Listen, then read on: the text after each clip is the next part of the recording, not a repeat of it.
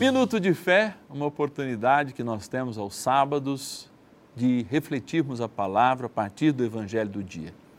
Eu sou o Padre Márcio Tadeu e tenho a gratidão de estar com você todos os sábados, através de multimeios, chegando aí pelo seu WhatsApp, no YouTube ou mesmo na programação do canal da família, a Rede Vida. Vamos ouvir então o que o Evangelho tem a nos dizer hoje. Vamos lá.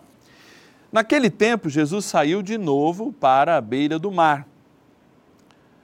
Toda a multidão ia a seu encontro e Jesus ensinava. Enquanto passava, Jesus viu um, viu Levi, o filho de Alfeu, sentado na coletoria de impostos e disse-lhe: Segue-me. Levi se levantou e o seguiu. E aconteceu que, estando à mesa na casa de Levi, muitos cobradores de impostos e pecadores também estavam à mesa com Jesus e seus discípulos. Com efeito, eram muitos os que o seguiam. Alguns doutores da lei, que eram fariseus, viram que Jesus estava comendo com pecadores e cobradores de impostos. Então eles perguntaram aos discípulos: Por que ele come com os cobradores de impostos e pecadores? Tendo ouvido, Jesus respondeu-lhes: não são as pessoas sadias que precisam de médico, mas as doentes. Eu não vim para chamar justos, mas sim pecadores. Olha aí. Amados, a beleza do Evangelho faz com que, de fato, a gente amplie a nossa visão sobre a realidade de mundo. A religião ela não pode estar fechada em si mesma, como era constituída por homens bons, justos, fariseus, doutores da lei. O Senhor veio para todos e vai quebrando aos poucos uma experiência com Deus que apenas se dá do ponto de vista étnico ou de um regramento de pequenas coisas que a gente tem que fazer para de fato encontrar a Deus. Todo ser humano vivendo no estado de impureza, ou seja, de pecado, ele merece o toque de Deus. E é esse toque que faz a diferença.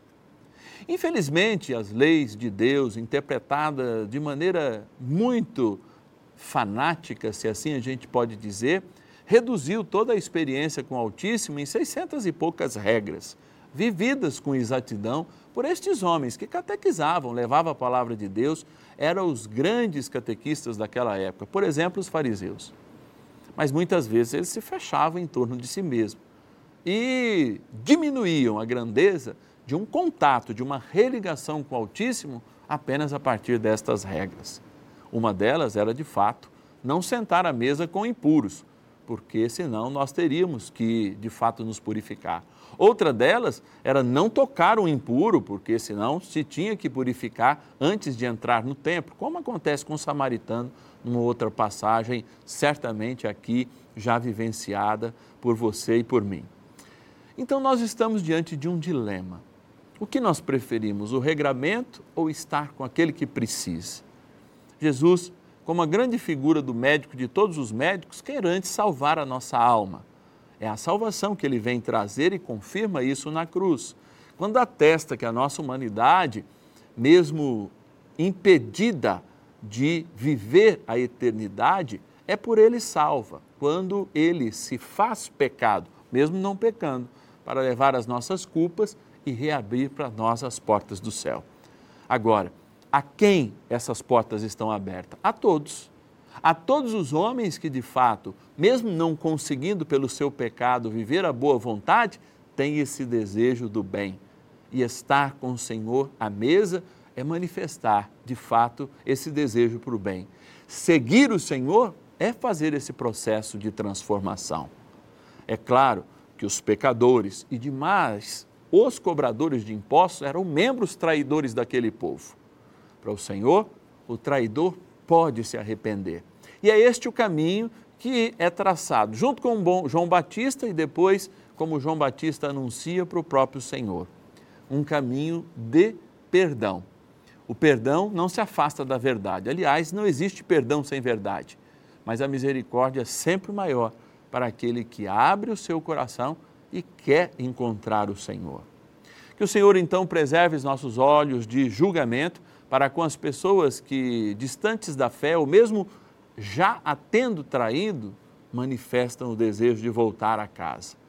E aqueles tantos que temos a anunciar com amor o Senhor, não com condenação. Por isso, evangelizar não é apontar os defeitos dos outros ou o pecado alheio, é fazer com que a gente tenha um encontro à mesa com o Senhor. E a partir desse encontro, sim, o anúncio da verdade é necessário para que tenhamos uma vida antes de segui-lo e uma vida depois de segui-lo. Por isso, a gente diz que antes de Cristo e depois de Cristo.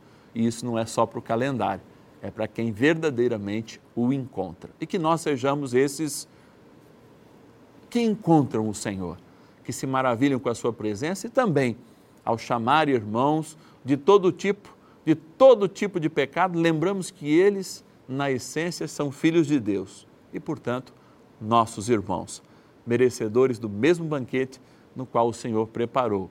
E começou a preparar na cruz para que todos, de fato, aceitássemos a salvação que gratuitamente Ele nos deu.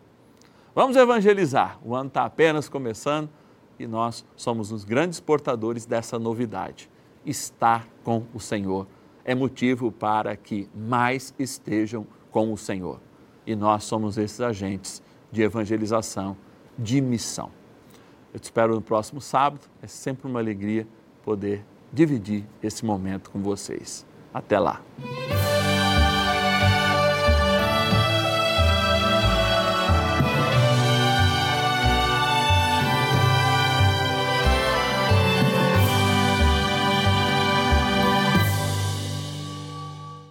Este programa tem o apoio dos nossos benfeitores. Seja você também um benfeitor evangelizando conosco. Ligue para 11 4200 8080.